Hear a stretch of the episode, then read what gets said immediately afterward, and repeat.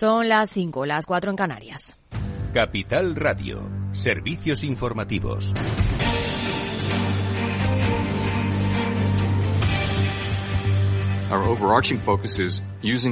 Nuestro foco está en devolver a la inflación al objetivo del 2% y que bajen las expectativas a largo plazo. Restaurar la estabilidad de precios es esencial para conseguir el pleno empleo y controlar el IPC en el tiempo. Comparecencia del presidente de la Reserva Federal en el Capitolio. Buenas tardes. Jerome Powell ha avisado de que están preparados para acelerar las subidas de tipos y los datos económicos lo justifican, volviendo a los aumentos de 50 puntos básicos si es necesario. Los últimos datos económicos han sido más fuertes de lo esperado, lo que sugiere que es probable que el nivel final de las tasas de interés sea más alto de lo anticipado, ha dicho. En concreto, ha puesto el foco sobre el sector servicios, en el que los precios se resisten a bajar pese al frenazo en la categoría de bienes. Aquí en España, la vicepresidenta económica Nadia Calviño ha celebrado la rectificación que en su opinión ha hecho Ferrovial después de que la empresa, la empresa haya ensalzado la seguridad jurídica de España, negando que su cambio de sede a Países Bajos se deba a una falta de estabilidad en esta materia. Celebramos la rectificación de los portavoces de Ferrovial, que hoy han dicho ayer y hoy muy claramente que España es un país eh, que en materia de seguridad jurídica y estabilidad está entre los más avanzados del mundo. Y lo celebro sobre todo porque se corresponde con la realidad y se corresponde con la evidencia de una inversión nacional e internacional que está en niveles récord, que no se corresponden con la realidad y que, por tanto, en nuestra opinión, no justifican ningún tipo de movimiento de este tipo, ni de esta ni de ninguna otra empresa. Por cierto, que el Ministerio de Hacienda ha iniciado la tramitación del impuesto mínimo del 15% para multinacionales y grandes grupos consolidados en pleno cruce de declaraciones con Ferrovial. La norma afecta a los grupos multinacionales y nacionales que ganen más de 750 millones de euros al año. La banca, preocupada por el señalamiento y la estigmatización con nombres y apellidos después del impuesto extraordinario al sector del gobierno, con el que pretende recaudar 3.000 millones en dos años. La presidenta de la patronal bancaria AEB, Alejandra Quindelán, ha lamentado que lo que más les ha preocupado del impuesto es el tono, que parte de una base de que la banca está en contra de la sociedad y ha advertido además que se aprobó sobre dos falacias, unos beneficios caídos del cielo y el rescate financiero. Por cierto, que el consejero delegado de CaixaBank, Gonzalo Gortázar, ha anunciado que su entidad también recurrirá el impuesto. Considera que hay motivos de peso por los que no se ajusta a la legalidad vigente y que además tienen la obligación con sus 600.000 accionistas minoritarios. Recuerda que la decisión de subir el precio del dinero la ha tomado el Banco Central Europeo para controlar la inflación y no la banca. No pidamos a las grandes empresas porque ganen mucho dinero eh, que arrimen el hombro a través de impuestos todavía más elevados. El, impuesto ya es proporcional. Si en vez de 3.000 millones ganamos 4.000 millones, pues pagaremos, en vez de 1.000, eh, pagaremos 1.300. Pero no, no, no hagamos que sea económicamente progresivo el impuesto de sociedades, porque esto no pasa en ningún sitio, porque no tiene sentido económico. Y Unidas Podemos y otros socios reclaman al PSOE topar ya la cesta de la compra. Escuchamos al portavoz de la formación morada. Tenemos que poner un tope a una cesta básica de alimentos, como permite, por cierto, el artículo 13 de la Ley de Comercio eh, Minorista y como ha hecho también, por cierto, el Gobierno de Francia. La diferencia es que allí los grandes supermercados parece que han aceptado bajar sus márgenes de beneficio, mientras que, que en España eso no pasa y prefieren seguir forrándose a costa del bolsillo de las familias. Por eso, como aquí los supermercados se niegan a moderar sus abultados beneficios, creemos que ya no hay que pedirle nada más hay que obligarles con el boletín oficial del Estado en la mano. Los socialistas alertan de que puede resultar demoledor para los pequeños comercios y les gustaría que las distribuidoras tomaran la iniciativa de manera voluntaria. Y yo, eh, eh, con respecto a, las medidas que se, o los anuncios que estamos conociendo en otros países europeos, que se refieren a medidas voluntarias de los grupos multinacionales, yo damos por supuesto que aquellos grupos multinacionales que tienen presencia en España eh, eh, extenderán cualquier política comercial que pueda beneficiar a los ciudadanos franceses, a los ciudadanos españoles, por supuesto. Más País va más allá y pide al Gobierno publicar los márgenes de beneficios de las grandes empresas distribuidoras. Proponen un tope a los precios de productos básicos similar al que consideran ya funcionó con las mascarillas y la electricidad. Y les dejamos con más información con Rocío Arbiza, Mercado Abierto, aquí en Capital Radio.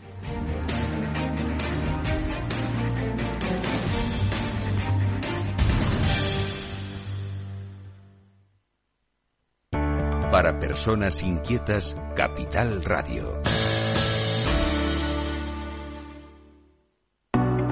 ¿Busca un broker de confianza? Con CMC Markets obtendrá acceso a más de 12.000 mercados a nivel mundial, estando siempre respaldado por nuestro equipo local. Opere en CFDs sobre el DAX, Dow Jones, IBEX, oro o acciones con un broker regulado supervisado por la CNMV. Opere con el mejor. Pruébelo sin compromiso con una cuenta demo. Entre en cmcmarkets.es o llame al 911 140 700. CMC Markets, más de 30 años al servicio de los inversores.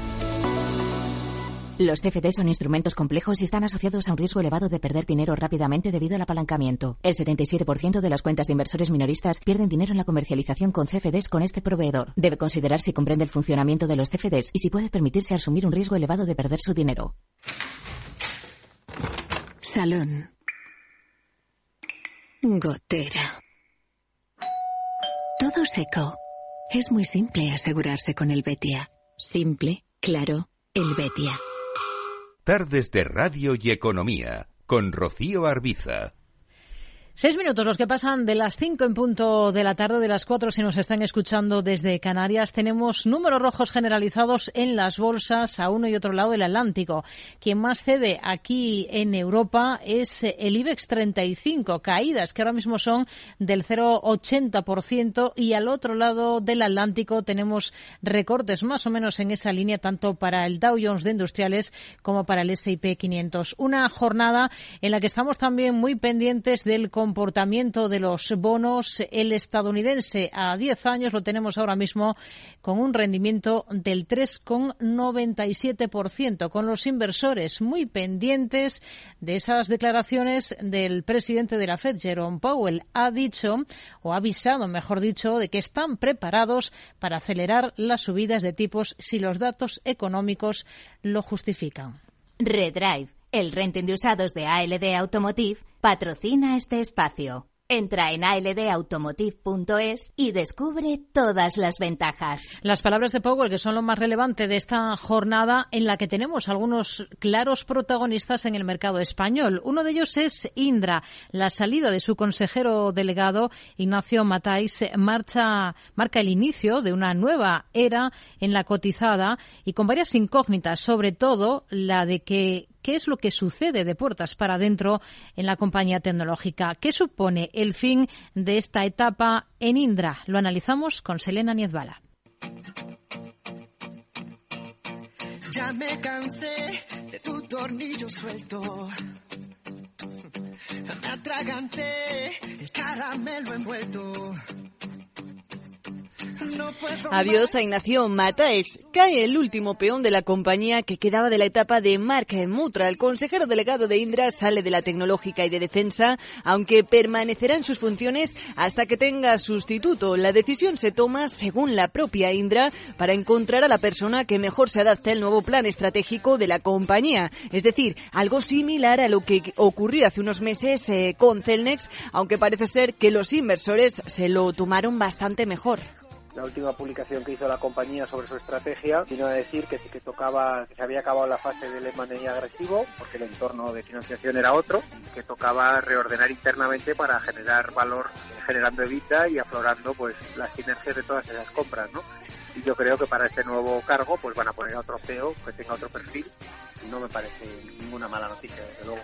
Escuchábamos a José Lizán, gestor de Reto Magnus y CAP en Cuadriga Asset Managers. Esta no es la tónica general que hemos visto en Indra. No sabemos si por la historia que lleva a sus espaldas la compañía recientemente, pero según la consejera empresarial Isabel Aguilera, esto no sería precisamente hacer las cosas bien.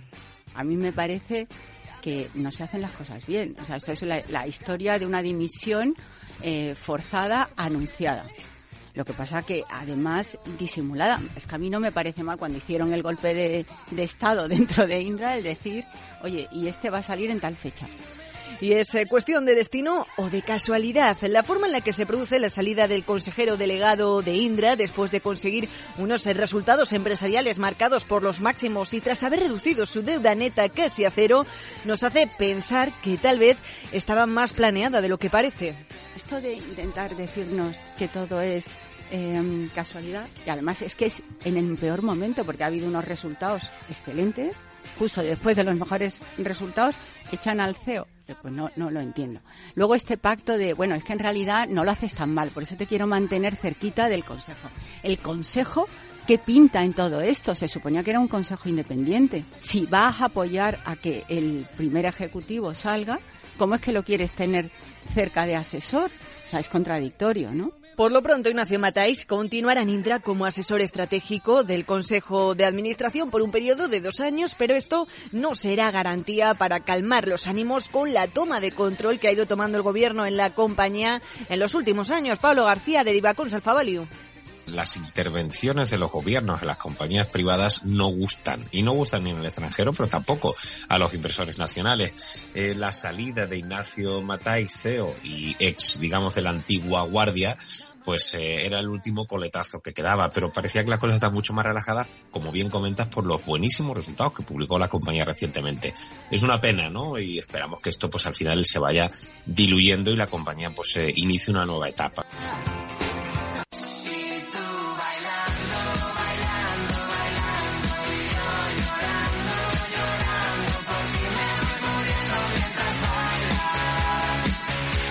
Además, este cambio en el rumbo de la empresa hace cobrar fuerza a la idea de que Indra se partirá en dos con la rama tecnológica por un lado y otra de defensa y transporte que podría dar entrada a Itape Aero con una participación mayoritaria. Esto también iría en línea con los planes del gobierno para que Indra lidere el proceso de concentración del negocio de defensa en España en un momento crítico y de esplendor, por otro lado, para el sector por la guerra en Ucrania.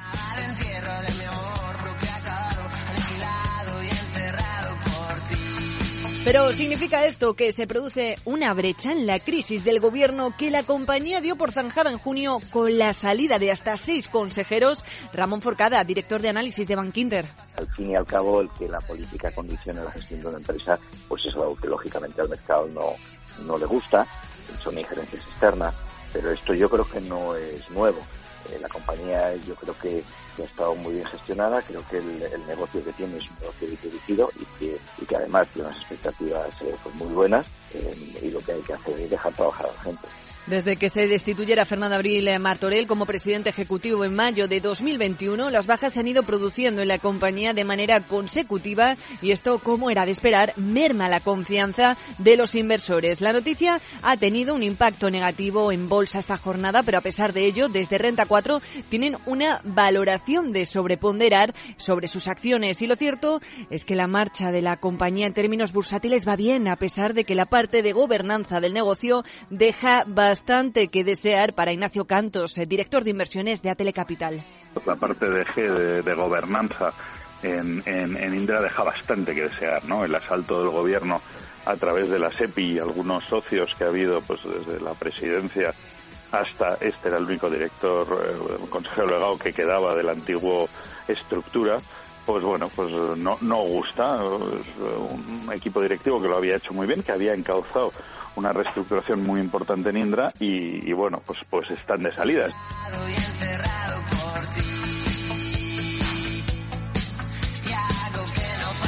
Lo que está claro es que se abre una nueva etapa para Indra con una directiva completamente renovada, aunque es probable que a la de defensa le quede la parte más complicada, ganarse la confianza de los inversores.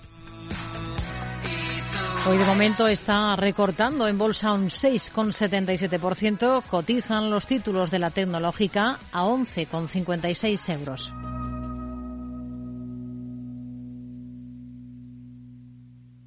Redrive, el renting de usados de ALD Automotive, ha patrocinado este espacio. Entra en aldautomotive.es y descubre todas las ventajas. Y de Indra prestamos atención otro, a otro asunto interesante. ¿Dónde ponemos hoy el foco, Javier Luengo? Esta tarde nos lo llevamos, Rocío, hasta el mercado del lujo.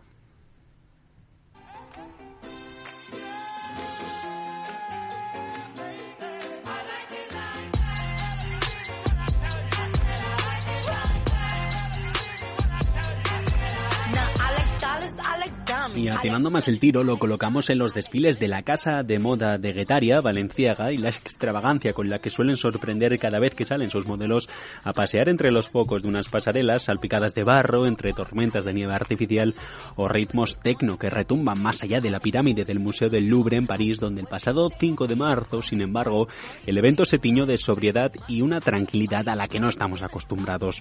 Un cambio que, más allá de lo formal, subraya los desafíos a los que se enfrenta Kering, matriz de la marca y de otra media docena de firmas de lujo. Por fijarnos un poco más en el caso de Valenciaga, hay que remontarse a noviembre cuando la crisis asaltó a la rúbrica del diseñador vasco. Maremotos que también han lastrado a las ventas del buque insignia de Kering Gucci, con números tibios incluso cuando sus rivales, Louis Vuitton, Prada, Hermès, van prosperando en el mercado. A pesar de todo, la salud financiera del grupo francés es más que positiva, con un crecimiento comparable en ingresos del 9% en gran medida, solventado por el sólido desempeño de Yves Saint Laurent, que registró un beneficio operativo de más de 6.000 millones en el último ejercicio, números que palidecen en todo caso con su rival Louis Vuitton, cuya mejoría de ingresos fue superior al 17%, registrando un beneficio de 212.000 millones de euros. Y es que si echamos la vista atrás, miramos al desempeño de las acciones en el mercado, durante los últimos seis meses la subida de Kering ha sido de un escueto 12%, mientras que la de su rival se ha casi triplicado, convirtiendo a su fundador Bernard Arnault en la mayor fortuna del mundo y a Louis Vuitton en la compañía más valiosa de Europa. Pero volviendo a Kering, Gucci, que representa dos tercios de los beneficios de toda la compañía, es el mayor de los problemas. Bajo la dirección de Alessandro Michel, la prosperidad fue marca de la casa, pero desde la pandemia la recuperación no ha sido similar a la de su competencia con ingresos que apenas rebotan sobre el punto porcentual. En enero, Pinot nombró un nuevo director creativo en Gucci, Sábato de Sarno, un diseñador poco conocido que venía de Valentino, con el que esperan recuperar el lustro que en su día tuvieron pero las creaciones de Desarno para Gucci no van a llegar a las tiendas, al menos hasta principios del próximo año, por lo que 2023, y ya dicen, va a ser un año de transición. Entre tanto, apuntan, no pueden esperarse milagros. Aun con todo, hay atisbos de esperanza sobre el camino emprendido por Gucci. Con la reapertura de China, por ejemplo, la compañía está mirando al gigante asiático y a los consumidores, a los consumidores más pudientes para seguir creciendo.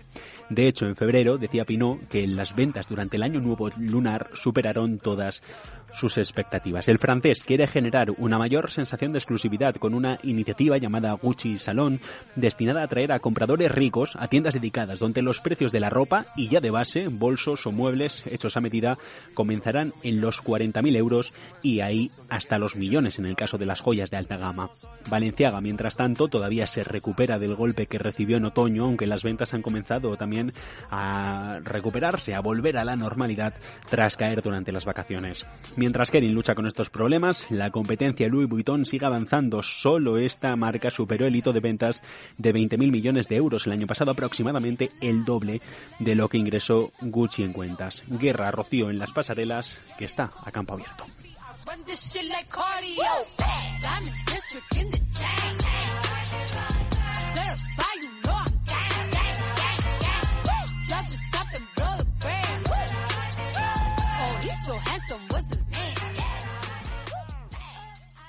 Tardes de Radio y Economía. Mercado Abierto.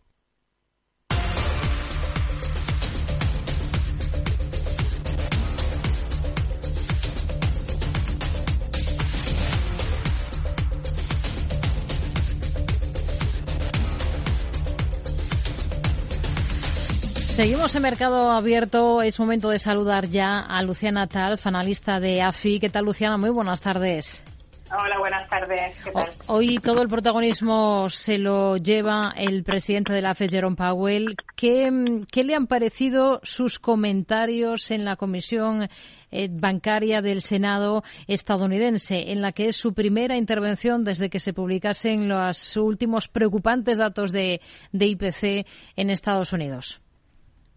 Sí, bueno, la verdad es que Powell eh, ha dado un poco un toque de atención, ¿no? Un poco eh, sobre el tema de inflación, como, como bien dices, y las tensiones, ¿no? el mayor tensionamiento de inflación eh, que se está que se está viendo. ¿no? Ha dicho claramente que el pico de tipos de interés, ¿no? de, subidas de tipos de interés oficiales por parte de la Fed está por encima de lo que se esperaba y recordemos que el dot plot, ¿no? las previsiones de los de los miembros de, del PONC tenían entre un 5 y un 5,25, esto quiere decir que, bueno, pues que el pico sería un poco más alto que esto, igual 5,50, ¿no?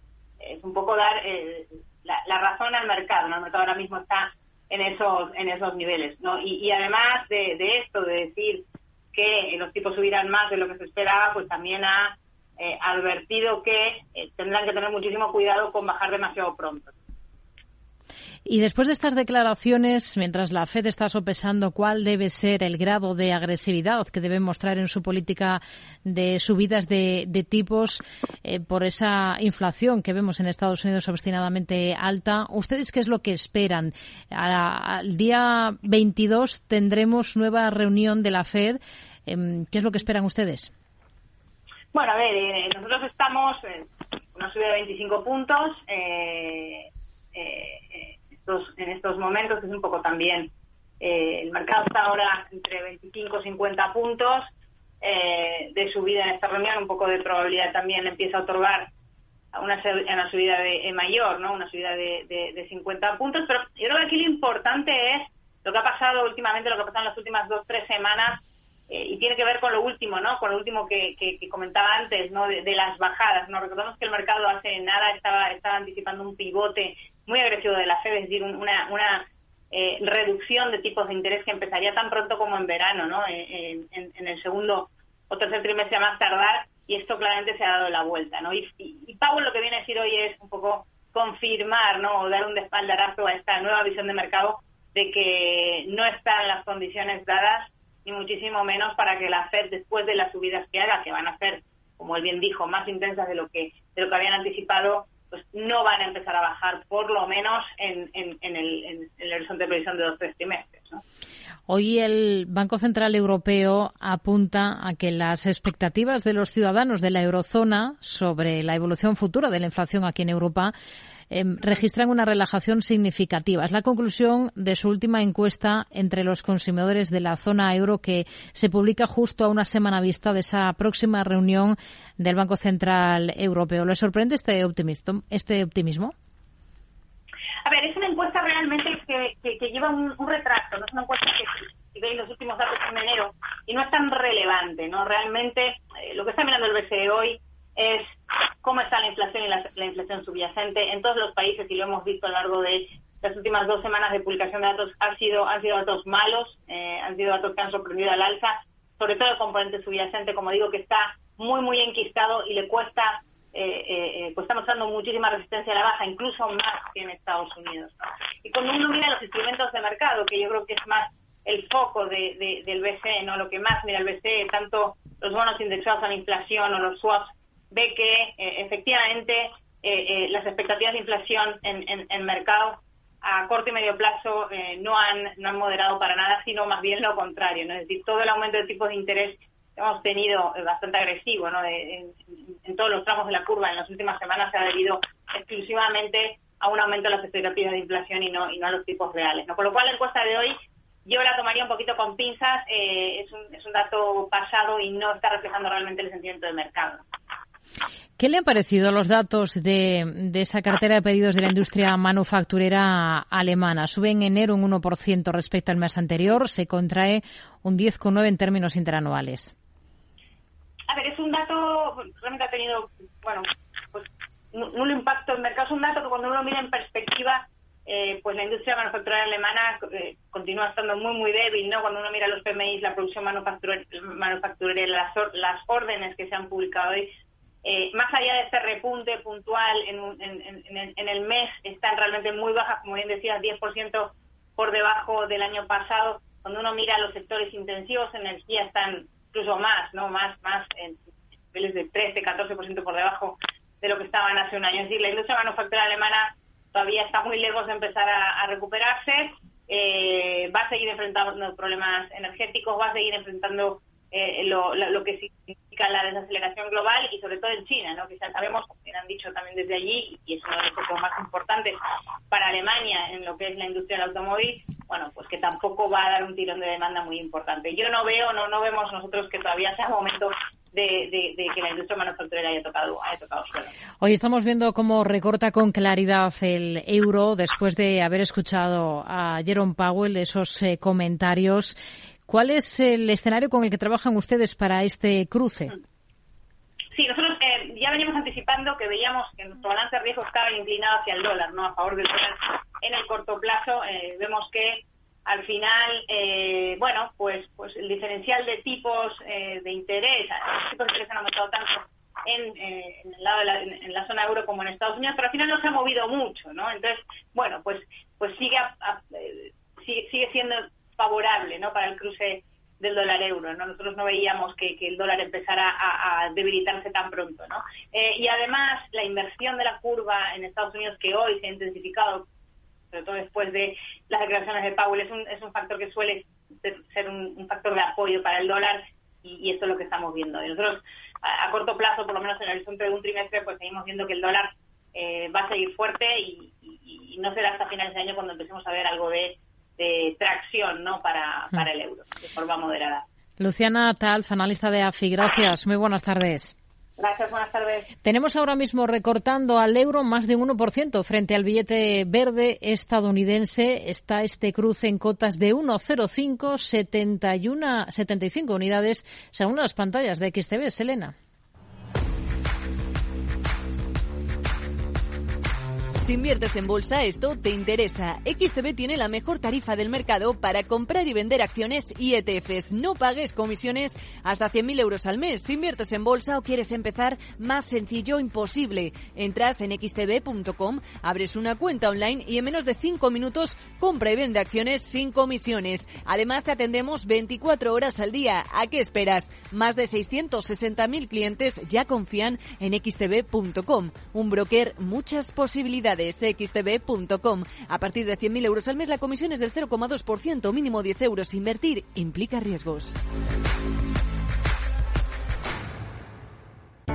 Para personas inquietas, Capital Radio. En la era de la realidad virtual y teletrabajo, las empresas utilizan cada vez más los servicios en la nube e Internet se convierte en la nueva red corporativa. Pero la nube no siempre es un entorno muy seguro. Zscaler, con su nuevo y radical modelo Zero Trust, asegura usuarios y cargas de trabajo tanto de aplicaciones públicas como privadas. Descubra más en zscaler.es. ¿Estás pensando en tener tu propia franquicia y no sabes cuál elegir? ¿Eres franquiciador y quieres expandir tu marca en Madrid? El próximo 22 de marzo vuelve la Feria de Franquicias Franquishop Madrid, que concentra en un solo día a más de 60 franquicias y mil emprendedores en busca de oportunidades de negocio para invertir, asesoramiento empresarial o consultoría para franquiciar su negocio. Franquishop ofrece una agenda online para concertar previamente reuniones de 30 minutos con las marcas que quieras conocer en la feria con el fin de aprovechar al máximo la jornada. Recuerda, la Feria de Franquicias Franquishop Madrid se celebra el miércoles 22 de marzo en Rafael Hoteles Atocha. Entrada gratuita de 9.30 a 6 de la tarde. Inscríbete gratis en franquishop.com.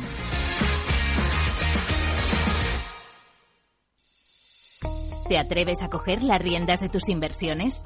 Caser Asesores Financieros te ofrece la oportunidad de unirte a un grupo de profesionales independientes. Tendrás a tu alcance todas las herramientas necesarias para disfrutar de un asesoramiento diferencial, con el respaldo de una de las aseguradoras líderes en el mercado. Caser Asesores Financieros, seguros de tu inversión. Contacta con nosotros en info arroba caserasesoresfinancieros.es o en el 91 762 3442.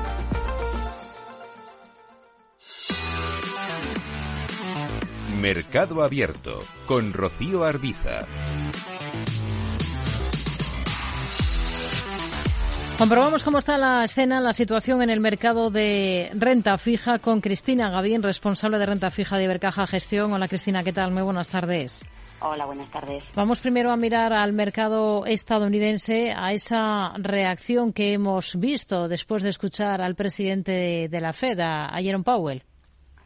Pues sí, la verdad es que las declaraciones han sorprendido, ¿no? Han sido algo más duras de lo que anticipaba el mercado y el hecho de que haya anunciado que el ritmo de subidas puede ser más intenso de lo que hasta ahora se estaba descontando, que hasta ahora estábamos hablando quizás de 25 puntos básicos en la reunión que tenemos el 22 de marzo y ha dado a entender que podrían ser 50 puntos básicos, bueno, pues esto ha provocado una reacción inmediata del bono americano, ¿no? El 10 años eh, ha repuntado con fuerza, ha llegado a tocar el 4%, ahora corrige algo, ¿no? Y lo tenemos en el 3,97 y también especialmente relevante ha sido la reacción en el movimiento del dos años, ¿no? Que ha llegado incluso a rozar el 5% de rentabilidad y, bueno, aunque ahora relaja algo eh, con respecto a ese movimiento y lo tenemos al 4,95, lo cierto es que se intensifica la, la inversión de la curva americana un poco, pues por todo este, como te digo, todo este mensaje más tensionador con el que Powell ha establecido, ¿no? Sus declaraciones en el Congreso eh, hoy y mañana que continúan. Hmm.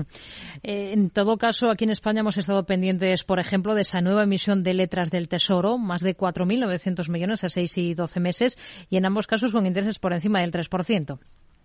Sí, bueno, en realidad el importe adjudicado, esos 4.900 millones, están dentro del rango que había establecido el Tesoro, ¿no? que hablaba de entre 4.500 y 5.500 millones. La demanda ha sido alta, cerca de 9.000 millones, pero sí que es verdad que, ha sido algo inferior. El ratio de, de bit to cover, el ratio de cobertura, algo, ha sido algo inferior al 2% de la subasta anterior. Entonces, bueno, pues aunque el apetito es importante, bueno, no ha sido tan intenso como en la subasta anterior. Y en cuanto al interés marginal, la verdad es que claramente por encima del 3. De hecho, se ha situado en el 3,33 3% por encima de cómo estaba cotizando antes de la subasta en el grid, pero es verdad que después de la subasta incluso ha seguido repuntando y hemos visto la, letra 12 meses cotizar en rentabilidades en el entorno del 3,35. ¿no? Eh, también es verdad que está cotizando en línea con el resto de los tramos monetarios de las curvas europeas, ¿no? que con todos estos mensajes que estamos viendo más tensionadores, no solamente de la Reserva Federal que acabamos de comentar ahora, sino las declaraciones que estamos viendo estos días, tanto de Christine Lagarde como de algún otro miembro del Banco Central Europeo, también muy bueno, pues está haciendo que todos estos tramos monetarios muy cortos estén bastante tensionados. La automovilística Rivian Automotive eh, busca recaudar 1.300 millones de dólares a través de la venta de bonos verdes convertibles con vencimiento en 2029. ¿Se fijarían en una emisión de este tipo? Bueno, lo primero que hay que decir es que la inversión en bonos convertibles, yo creo que ya lo hemos comentado en alguna otra ocasión, ¿no? Y hay que tener, implica tener en cuenta diversos factores más allá de lo que es la pura y simple rentabilidad que va a ofrecer el bono, ¿no? Y ahí, pues una de las claves obviamente es las expectativas sobre la evolución de la acción, ¿no? Del subyacente de esa convertibilidad. El emisor que comentas, bueno, la verdad es que pertenece a un sector complejo, ¿no? Y que ahora mismo está en el ojo del huracán, pues por diversos motivos, ¿no? Que estamos viendo todos los días. Eh, además, en el caso de esta compañía, a día de hoy, pues la rentabilidad eh, de la misma eh, genera dudas, ¿no? Es verdad que está realizando un importante esfuerzo para reducir costes, pero también hay que tener en cuenta que a la hora de emitir, pues es un emisor que no tiene rating, ¿no? Y eso también supone una importante limitación para el universo de inversores a los que puede acceder. El hecho de que la compañía trate de que sea una emisión verde o que haya anunciado que va a ser una emisión verde, pues quizás lo que quiere es compensar esa falta de rating, pues ampliando el universo de inversor hacia todo ese universo sostenible que está, que está creciendo con en los últimos tiempos. ¿no? Eh, en cualquier caso, yo creo que se trata de, un emisor con un riesgo elevado por, el sector en el que se encuentra, por todo lo que estamos comentando, y bueno, y una liquidez limitada. No, no, no es un emisor muy frecuente, no, no tiene bonos emitidos, y por lo tanto yo creo que debería circunscribirse pues para fondos de perfil de riesgo algo más agresivos y, como parte de una cartera diversificada, ¿no? Porque, bueno, pues el ruido está ahí, ¿no? Y puede, puede sufrir una cierta volatilidad, al menos en el corto plazo. Otra del sector en en este caso Nissan Motor, ha visto como SIP Global Ratings ha recortado su calificación a bono basura. Ve poco probable una fuerte recuperación de las ganancias y las ventas y cita la persistente agitación en la cadena de suministro y los altos costes en la industria. ¿Sería un emisor del que ustedes estarían al margen ahora? Bueno, a ver, eh, como estamos diciendo, ¿no? el sector de autos está sufriendo muchas tensiones eh, y, el problema de los suministros que comentas, eh, pues es uno de ellos, ¿no? En, Nissan, además, pues algunos nombres dentro de la industria pues están especialmente penalizados, ¿no? Y Nissan es uno de ellos. Es verdad que la noticia no ha pillado desprevenida al mercado, es un nombre que ya cotizaba con prima en relación con, con otros nombres del sector autos y la primera reacción ante la bajada del rating ha sido una cierta ampliación de los diferenciales y una importante caída en el precio del bono. Pero bueno, también es verdad que, tras esa caída han aparecido compradores tratando de aprovechar el castigo, ¿no? Para, que nos hagamos una idea, el bono en euros de vencimiento marzo 2026, pues prácticamente tres años, se ha ido a rentabilidades en torno al 5%. El bono sigue siendo grado de inversión por parte de Moody's. En ese sentido, bueno, pues todavía no va a ser un importante flujo vendedor el que vamos a ver. Y aunque no es descartable que, sigamos viendo ruido, ¿no? en el nombre para plazos cortos y en carteras que puedan soportar una cierta volatilidad, bueno, pues sí que puede tener sentido la exposición al nombre, ¿no? Tratando de aprovechar precisamente todas esas incertidumbres que, estamos viendo en el sector que estamos comentando y que, bueno, que, tomadas eh, con cierta prudencia y una cierta diversificación en la cartera, pues pueden ofrecer valor en el medio plazo. Pues nos quedamos con este análisis. Eh, Cristina Gavín, responsable de renta fija de Ibercaja Gestión. Gracias. Muy buenas tardes. Buenas tardes. Tardes de Radio y Economía. Mercado Abierto. Vamos a analizar ya el cierre de la jornada, en este caso en el mercado español de renta variable. Lo vamos a hacer de la mano de Adrián Sánchez, analista senior de renta variable de Singular Bank. Hola Adrián, ¿qué tal? Muy buenas tardes. ¿Qué tal? Buenas tardes. Una jornada marcada por las caídas, por los números rojos generalizados en la que hemos escuchado al presidente de la Fed, Jerome eh, Powell. ¿Les ha sorprendido su tono? Bueno, eh, realmente no. Eh, lo que lo que vemos son eh, caídas, como dices, generalizadas. de alguna manera los inversores seguían albergando la esperanza de que una pausa en las subidas de tipos justificara el aumento del apetito por el riesgo que, hemos estado viendo estos meses previos. no obstante, como dices, los, comentarios de hoy del presidente de la FED apuntan y siguen apuntando en una dirección totalmente opuesta de nuevo, ha vuelto a confirmar que está dispuesto a acelerar el ritmo de subidas de tipos, eh, principalmente por dos razones. La primera y más importante es la elevada inflación, no tanto ya la general, sino la subyacente, que se sitúa eh, en niveles muy altos y además parece estar algo estancada, con el peligro que ello supone para la actividad económica en general. Y por otro lado es que nos estamos encontrando con unas referencias macroeconómicas eh, realmente resilientes, mucho más de lo inicialmente previsto. Eh, con todo, bueno, pues eh, todo esto está obligando a los bancos centrales a que continúen, como decimos, por, por esta senda de endurecimiento monetario. Hmm. En cuanto a protagonistas, a nombres propios, hoy tenemos que fijarnos sobre todo en Indra. ¿Cuál es el escenario con el que ustedes trabajan ahora para el valor? ¿Estarían al margen de una compañía en la que los problemas de gobernanza no terminan de resolverse? Bueno, sí, aquí tenemos un dilema. El negocio sí que nos gusta, lo que no nos gusta, como dices, es la, la, gobernanza corporativa. ¿no? Eh, es que la, situación se repite una vez más en Indra. Eh, el nuevo cambio anunciado en su dirección hace que la empresa bueno, ya pierda gran parte de lo ganado en, en, el año en bolsa. ¿no? Y se trata ya del tercer consejero delegado en tan solo dos años. Eh, de nuevo, el negocio se encuentra en muy buen momento de forma, con la cartera de pedidos prácticamente en máximos históricos eh, una muy buena generación de caja y además crecimiento. El problema, como, como decimos, es de gobernanza corporativa y es la principal razón por la que nosotros a día de hoy todavía seguimos, seguimos fuera del valor. Hmm. Solaria, hoy la hemos visto con buen comportamiento dentro del IBEX. En general, las compañías de renovables hoy han rebotado con, claridad. Solaria, al final, se ha ido desinflando un poquito. De hecho, a medida que nos hemos ido acercando al cierre y las alzas han sido bastante moderadas, del entorno del medio punto porcentual. ¿Qué potencial le ven ustedes a este valor ahora? Bueno, eh, realmente Solaria cerró un muy buen año 2022.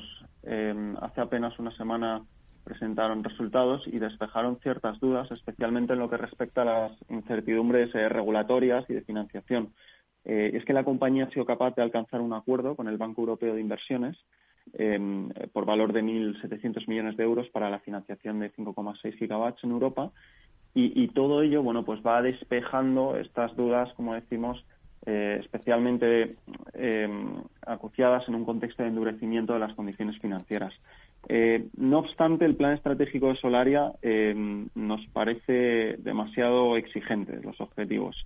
Eh, estamos muy lejos aún y hay demasiada incertidumbre regulatoria y macroeconómica como para, como para creer en este plan. Hmm. Hemos visto buen tono en la compañía. De hecho, una del sector, como Acciona Renovables, ha sido la que ha liderado las alzas hoy, un 2,5% arriba casi. en el lado de los recortes, además de la mencionada Indra, eh, tenemos particularmente al sector bancario. Más de un 2% han cedido tanto el Sabadell como el Santander, como el BBVA, también CaixaBank en negativo, un 1,74% abajo. ¿Ustedes aprovecharían recortes como los que hoy hemos visto en el sector para incorporarse alguno de ellos? Sí, eh, bueno, de hecho el sector nos gusta en general. Eh, bueno, si tuviéramos que, elegir uno en concreto, quizá optaríamos por aquellos con mayor exposición global y, una buena diversificación por segmentos, como por ejemplo tiene BBVA, antes que focalizarnos más en, un banco, digamos, puramente nacional y de un nicho concreto.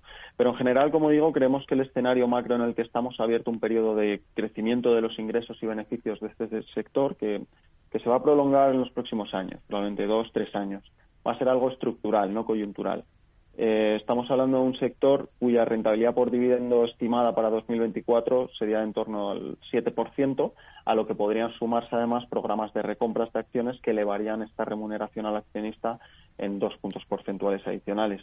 Em, por todo ello y, bueno, eh, aprovechando estas eh, recientes caídas en las cotizaciones, como decías, creemos que sus valoraciones actuales no recogen plenamente el incremento esperado de esta rentabilidad. Dicen desde la patronal COE que tratar de impedir la marcha de Ferrovial es la mejor manera de generar inseguridad jurídica aquí en España. ¿Ustedes tienen en cartera ahora mismo a Ferrovial? ¿Con qué ojos miran a la compañía? Bueno, sí, es sí. Em, a nosotros Ferrovial nos gusta, el negocio nos encanta, de hecho, el problema es la valoración. Eh, y sí, ha habido mucha polémica respecto a esto, pero es que hay que tener en cuenta que, actualmente Norteamérica, Estados Unidos y, Canadá representa, mm, por así decirlo, la mayor plataforma de crecimiento de la compañía con un peso del casi 40% de, de la facturación en 2022 y un EBITDA de más de 200 millones de euros. Eh, pero sí, a, nosotros Ferrovial nos gusta, quizá la valoración no es tan atractiva ya, pero hay que destacar que el potencial que ofrecen los aeropuertos, eh, si el turismo repunta con fuerza, así como la estabilidad que aportan las autopistas, que hacen de esta compañía pues, bueno, un negocio muy estable, de calidad y, de hecho con cierto potencial si miramos más a, a tramos medios y largos plazos. Nos quedamos con ello. Adrián Sánchez, analista senior de renta variable de Singular Bank. Gracias. Muy buenas tardes. Muy bien, gracias. Buenas tardes. Hemos visto al final de esta sesión al IBEX recortar un 1,05% hasta cotas de 9.411 puntos. Una jornada con estos valores que les hemos comentado protagonistas. Eh, también eh, ha cedido, además de Indra Colonial, un 2,5% entre los títulos en positivo.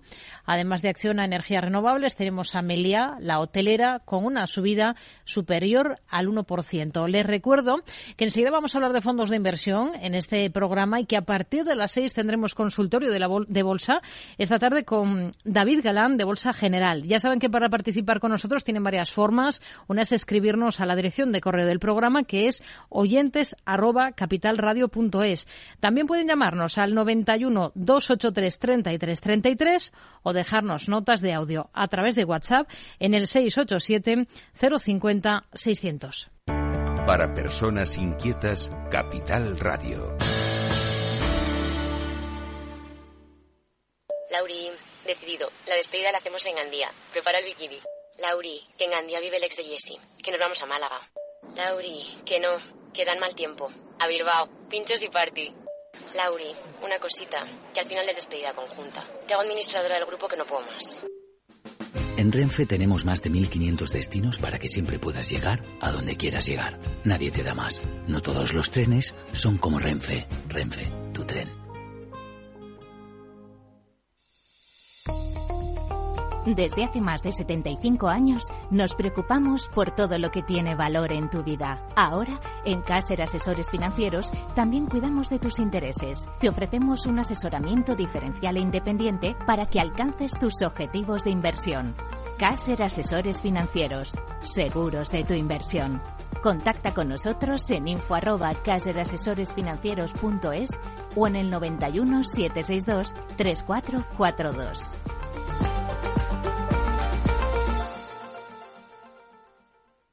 Bankinter presenta Broker Cero, el nuevo servicio sin comisiones de compraventa de acciones en el mercado nacional. El primer broker que ve el dinero como lo ves tú. Y las comisiones también. Infórmate de todo en bankinter.com barra broker. Bankinter, el banco que ve el dinero como lo ves tú.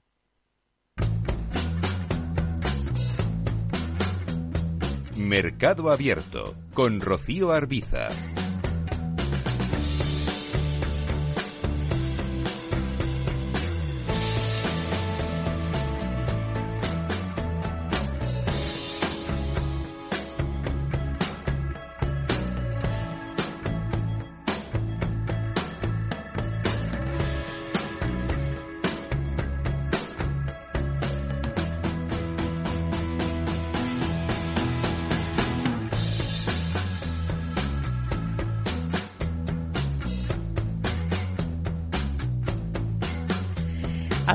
Fondos de inversión en este programa en Mercado Abierto. Esta tarde vamos a detenernos bastante en renta fija y lo vamos a hacer de la mano de Javier Ruiz Villabrille, que es director general para España de Volkswagen Bond Store.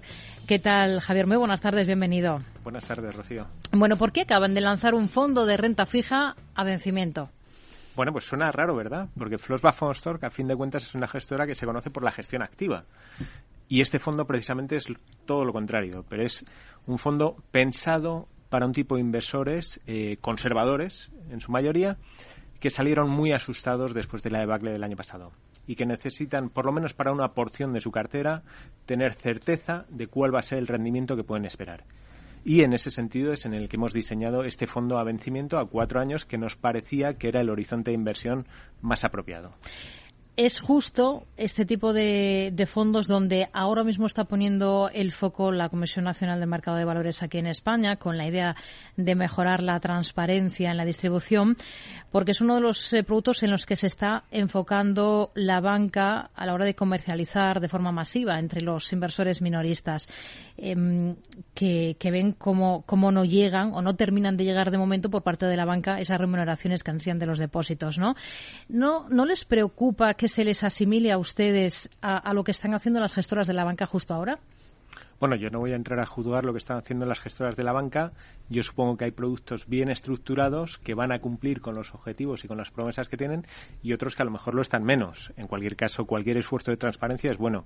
Nosotros lo que hemos visto, lo que hemos detectado por parte de los clientes particulares y por nuestros distribuidores es que había una necesidad de este tipo de productos, que había gente muy desencantada con los mercados, gente que a lo mejor había dado los primeros pasos y había tenido una experiencia negativa y necesitaba tener certeza de que en los próximos tres, cuatro años va a obtener un cierto rendimiento. Y así hemos estructurado el fondo, intentando minimizar los riesgos al máximo para dar una rentabilidad que no intentamos que sea la más alta, sino una que estemos seguros que se puede conseguir. Gente que quizás invirtió en renta fija el año pasado y se encontró al final con esa sorpresa, ¿no? Exactamente, se ha encontrado con una sorpresa que es históricamente negativa. También es cierto que veníamos de, de, un entorno muy, muy malo. Es decir, el año pasado toda la subida de tipos se tradujo directamente en rentabilidad negativa. ¿Por qué? Porque partíamos de tipos de interés cero. Ahora mismo el escenario es completamente distinto, eh, pero eso ya hablaríamos de gestión activa. El escenario es distinto porque los tipos de interés positivos lo que nos dan es un colchón de seguridad que amortigüe posibles subidas adicionales. Hmm. Bueno, nos ha comentado algo de este fondo, un poco la razón de ser, por qué lo ponen en marcha. Nos ha hablado del plazo, que son cuatro años, ¿no? ¿Qué más cosas nos comenta? ¿Qué particularidades tiene? ¿A qué rentabilidad se puede aspirar con él, por ejemplo? Bueno, básicamente la rentabilidad en los últimos meses, desde que empezamos a diseñar la cartera, ha subido Ahora estaría más bien para la clase minorista en torno al 3,40, 3,45. Eh, y lo que hemos intentado, como decía, es primero ajustar que los bonos subyacentes, los bonos en los que va a invertir el fondo, tengan el mismo vencimiento que el fondo. De esta manera minimizamos el riesgo de reinversión. Y también que sean de emisores de una solvencia eh, contrastada, de manera a minimizar el riesgo de impagos.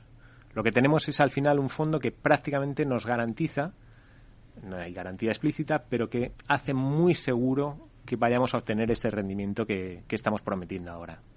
¿Qué tipo de deuda va a tener este fondo en cartera principalmente? ¿Dónde ven ustedes mayor potencial y, por qué? Vamos a detenernos primero en la parte soberana, de deuda soberana, por ejemplo.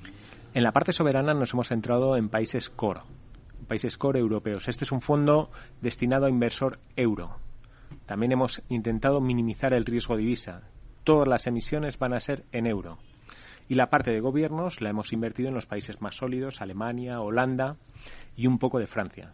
Países muy sólidos porque ya digo, el objetivo es garantizar la calidad de todas las emisiones que metamos en, en la cartera del fondo. España no. España no. ¿En deuda corporativa, qué es lo que tiene este fondo principalmente? En deuda corporativa es una cartera diversificada, pero siempre de emisores de mucha calidad. Al final el rating medio va a ser triple B más. Eso lo distingue de muchos productos que se han lanzado que lo que intentaban era maximizar la rentabilidad nosotros queremos maximizar la certeza de que vamos a alcanzar el resultado prometido. ¿Les está sorprendiendo eh, esos niveles de rendimiento que estamos viendo en, la mayoría de bonos eh, soberanos a estas alturas del ejercicio cuando se presuponía que va a ser un ejercicio em, interesante para la renta fija? También es cierto que comparado con el ejercicio anterior, ¿o contaban con que podríamos em, vernos en coyunturas como la actual? Yo creo que tenemos que eh, asumir un poco de humildad intelectual y cuando los propios bancos centrales están asumiendo que son dependientes de los datos que vayan saliendo, es decir, que su propia política monetaria va a depender de cómo salga la inflación, de cómo salgan los datos de actividad, nosotros no podemos pretender que vamos a saber dónde van a estar los tipos. Entonces, nosotros estábamos seguros que a lo largo del año habría sorpresas positivas y negativas, que va a haber volatilidad. Pero ya digo, partimos de una base mucho más sólida. Partimos de una base en la que contamos con un tipo de interés positivo, con lo cual eso nos garantiza casi que a 12 meses vista va a ser muy complicado perder dinero en renta fija. Es decir, el escenario es completamente distinto del que podíamos tener en 2022. Pero a lo largo del camino va a haber baches y ahora estamos en uno de ellos. Y este bache está ocurriendo porque el mercado teme tipos de interés más altos de los que pensaba o tenía descontados al comenzar el año, ¿no? Al comenzar 2023. ¿Dónde ven ustedes desde la gestora los tipos a uno y otro lado del Atlántico cuando termine este 2023? Insisto en la parte de humildad. Si Powell hoy en su declaración delante del Congreso ha dicho que no lo sabe, que va a ir, como decía Simeone, partido a partido, meeting a meeting, decidiendo en función de los datos que tenga a mano, nosotros no podemos ser menos. Lo que sí que parece es que llegará un momento en que la inflación se estabilizará y hará que esa política monetaria por lo menos se estabilice. Si va a ser en el 5, si va a ser en el 5 y medio, no lo sabemos. Se empieza a hablar cada vez más del 6. Bueno, mm, también se hablaba del 4,75 hasta hace nada como eh, momento en el que empezaría a bajar. Incluso se hablaba de bajadas de tipos antes de final de año bueno, hay que ser un poco más, eh, eh, yo diría que más táctico en este momento. Hay que ir siguiendo el mercado e ir día a día. ¿Con qué idea se ha quedado, por cierto, después de escuchar a Powell hoy en, en, el Comité Bancario del Senado? Básicamente se ha reafirmado en todo lo que ha venido diciendo. Seguramente ha dejado la puerta abierta a una política más restrictiva, pero es algo que tenía ya de antes. Es decir, él desde, desde el principio ha dicho que va a continuar hasta que el trabajo esté hecho. Entonces, si los datos, y eso fue la gran sorpresa que se, se, vio en el mes de febrero, tuvimos la inflación y tuvimos unos datos de actividad económica muy buenos en Estados Unidos. Eso volvió a alimentar los, los riesgos de que, bueno, hubiese que endurecer un poco más. Porque lo que ha dicho Powell es que tiene la voluntad de ir hasta donde haga falta. Entonces eso va a depender de hasta dónde le lleven los datos, hasta dónde le lleve la inflación y hasta dónde le lleve la recuperación económica. Y el mercado ahora sí le está creyendo, porque esto mismo lo decía hace tiempo y el mercado miraba para otro lado silbando, ¿no? Bueno, el mercado tiene sus tiene sus humores, por así decirlo. No es lo mismo cuando estás terminando un año catastrófico como, como el 2022 que cuando empiezas un año nuevo, que empiezas con nuevas eh, con nuevo optimismo y con el marcador a cero lógicamente te pones un poco más positivo, te pones en lo mejor. Y, haces oídos sordos de, por mucho que te repitan las cosas, pues dices, no, no va a ser así. Pero la realidad suele ser tozuda. ¿Es de los que piensa que el hecho de que los márgenes empresariales no se estén resintiendo pese a la inflación esto es que muchas empresas se estén beneficiando de esa elevada inflación, eh, y hablo aquí en Europa especialmente, ¿no? Da argumentos a ese ala más moderada del Banco Central Europeo para, para luchar contra nuevas subidas de tipos, em, porque es una idea que, que está empezando a, a, tomar un poco de, de solvencia aquí en, en Europa. Hombre, la parte de márgenes eh, yo creo que hay que diferenciar entre compañías. Ha habido compañías que lo han hecho bien, porque lógicamente tienen capacidad para trasladar unos mayores costes a unos precios mayores, con lo cual al final su facturación aumenta y sus márgenes se mantienen estables, con lo cual sus beneficios suben. Básicamente ese es el esquema. Y eso hace que eh, la marcha de las empresas siga siendo buena. De esas empresas que pueden trasladar esos costes mayores a sus precios. Hay otras empresas que van a estar en una situación más complicada. Y hay una última derivada que sería el cómo va a estar el mercado de financiación en, los próximos meses seguramente tendremos que prestar mucha atención a la solidez de los balances. No olvidemos que el mercado de bonos eh, va a cambiar de estructura. Los bancos centrales dejan de ser un actor comprador para ser, en el mejor de los casos, un actor neutro. Y eso cambia los equilibrios de oferta y demanda y puede hacer que el mercado de bonos tome direcciones un poco inciertas. Hmm. Más allá de, la deuda que nos ha comentado, que, ven ustedes interesante cuando nos ha hablado de ese nuevo fondo que han lanzado, em, más allá de esto, digo, pensando en otro tipo de deuda también, en otros fondos que tienen ustedes en la gestora, no sé si están, por ejemplo, fijándose ahora en renta fija china en un momento en el que se está hablando tanto de esa reapertura y del potencial eh, de crecimiento que puede traer consigo bajo el brazo esa reapertura de China. Yo creo que hay que ver la reapertura de China en dos vertientes completamente distintas. Uno, lo que puede significar para el crecimiento a nivel global. Puede ser un impulso adicional que puede tener una derivada en inflación y en una política monetaria más restrictiva. Eso por el lado, digamos, más global. Y en el lado eh, local, en el lado chino, Ahí el problema es distinto. Es decir, eh, China tiene que acostumbrarse a unos ritmos de crecimiento ya anunciados que van a ser mucho más débiles y China tiene que ver cómo se adapta dentro de la estructura socioeconómica, por así decirlo, que tiene. Eh, por lo tanto, lo que pueda ir pasando en China y las medidas que vaya tomando el gobierno o el Banco Central, el Banco Popular de China, eh, son un poco incógnita. Esa incógnita, esa incertidumbre, es lo que nos hace haber aumentado la prima de riesgo que exigimos a los activos chinos. Y habiendo aumentado esa prima de riesgo, pues vemos poco interés ahora mismo en activos, tanto en deuda como en acciones. Hmm. ¿No se quieren complicar teniendo otras cosas más interesantes más a mano? No queremos eh, incertidumbre. Nosotros al final somos una gestora, Flossba Store, que nos caracterizamos por buscar la calidad. Y la calidad es visibilidad sobre lo que podemos esperar de los activos en los que invertimos si hay una incertidumbre, si hay algo que depende de lo que decida Xi Jinping, eh, pues lo ponemos, por lo menos, eh, le ponemos, le exigimos un poco más de rentabilidad. Hmm.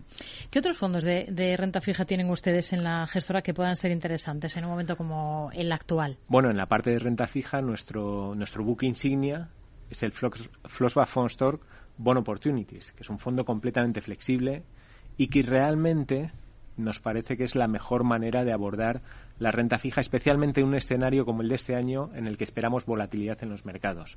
Es un fondo que es capaz de adaptar su asignación de activos en función de cómo está el perfil rentabilidad-riesgo de cada uno de los segmentos, de los corporativos, de los gobiernos, más duración, menos duración. Ahora, por ejemplo, el fondo, en este entorno que hemos descrito, pues tiene un posicionamiento relativamente defensivo. Es decir, creemos que el crédito todavía no ha puesto en precio esa posible desaceleración y ese posible endurecimiento monetario y preferimos eh, reservar el dinero en cortos plazos, fundamentalmente de gobiernos, en espera de que surjan oportunidades mejores. Hmm. Hemos hablado mucho de renta fija. En renta variable, ahora mismo, ¿dónde están viendo ustedes como gestora las oportunidades más interesantes y por qué? Básicamente nos estamos centrando una vez más, eh, y me repito mucho, pero en calidad, en empresas que casi pase lo que pase, estamos seguros de que van a poder continuar manteniendo sus márgenes. Al final nosotros tenemos varios pilares, uno es la calidad, otro es la solvencia, esos son los dos grandes ejes que van a mover nuestras carteras.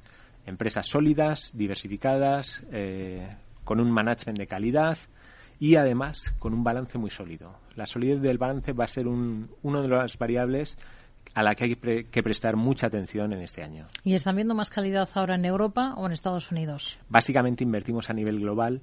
Generalmente encontramos mejores compañías o compañías que se ajustan más a lo que buscamos en Estados Unidos. Hmm. Buscan calidad, eh, solidez. ¿Qué más cosas diría que les define a ustedes como gestora? Básicamente flexibilidad. Flexibilidad sería la, la otra la otra palabra clave, es decir, el intentar porque al final somos gestores de patrimonios. En Floss Store somos gestores de patrimonios y creemos que debemos ir adaptando nuestras carteras a lo que el mercado nos puede ofrecer, pero siempre guardando en la cabeza que estamos jugando con el patrimonio de, de la gente que nos lo confía. Una cosa más, y ya, y ya terminamos porque nos estamos quedando prácticamente sin, sin tiempo. ¿Qué objetivos se marcan ustedes como gestora aquí en el mercado español para este ejercicio 2023? ¿Qué metas se, se ponen? Básicamente consolidar eh, nuestro mensaje. Eh, creemos que es un mensaje muy válido para el inversor español. El inversor español es un inversor que necesita confianza, y creemos que nuestra filosofía y nuestra manera de hacer las cosas puede generarla. Nos quedamos con ello. Javier Ruiz Villabrille, director general para España de Fosback Board Storage. Gracias por eh, habernos acompañado en este espacio de fondos en Mercado Abierto en Capital Radio. Hasta una próxima. Muy buenas tardes.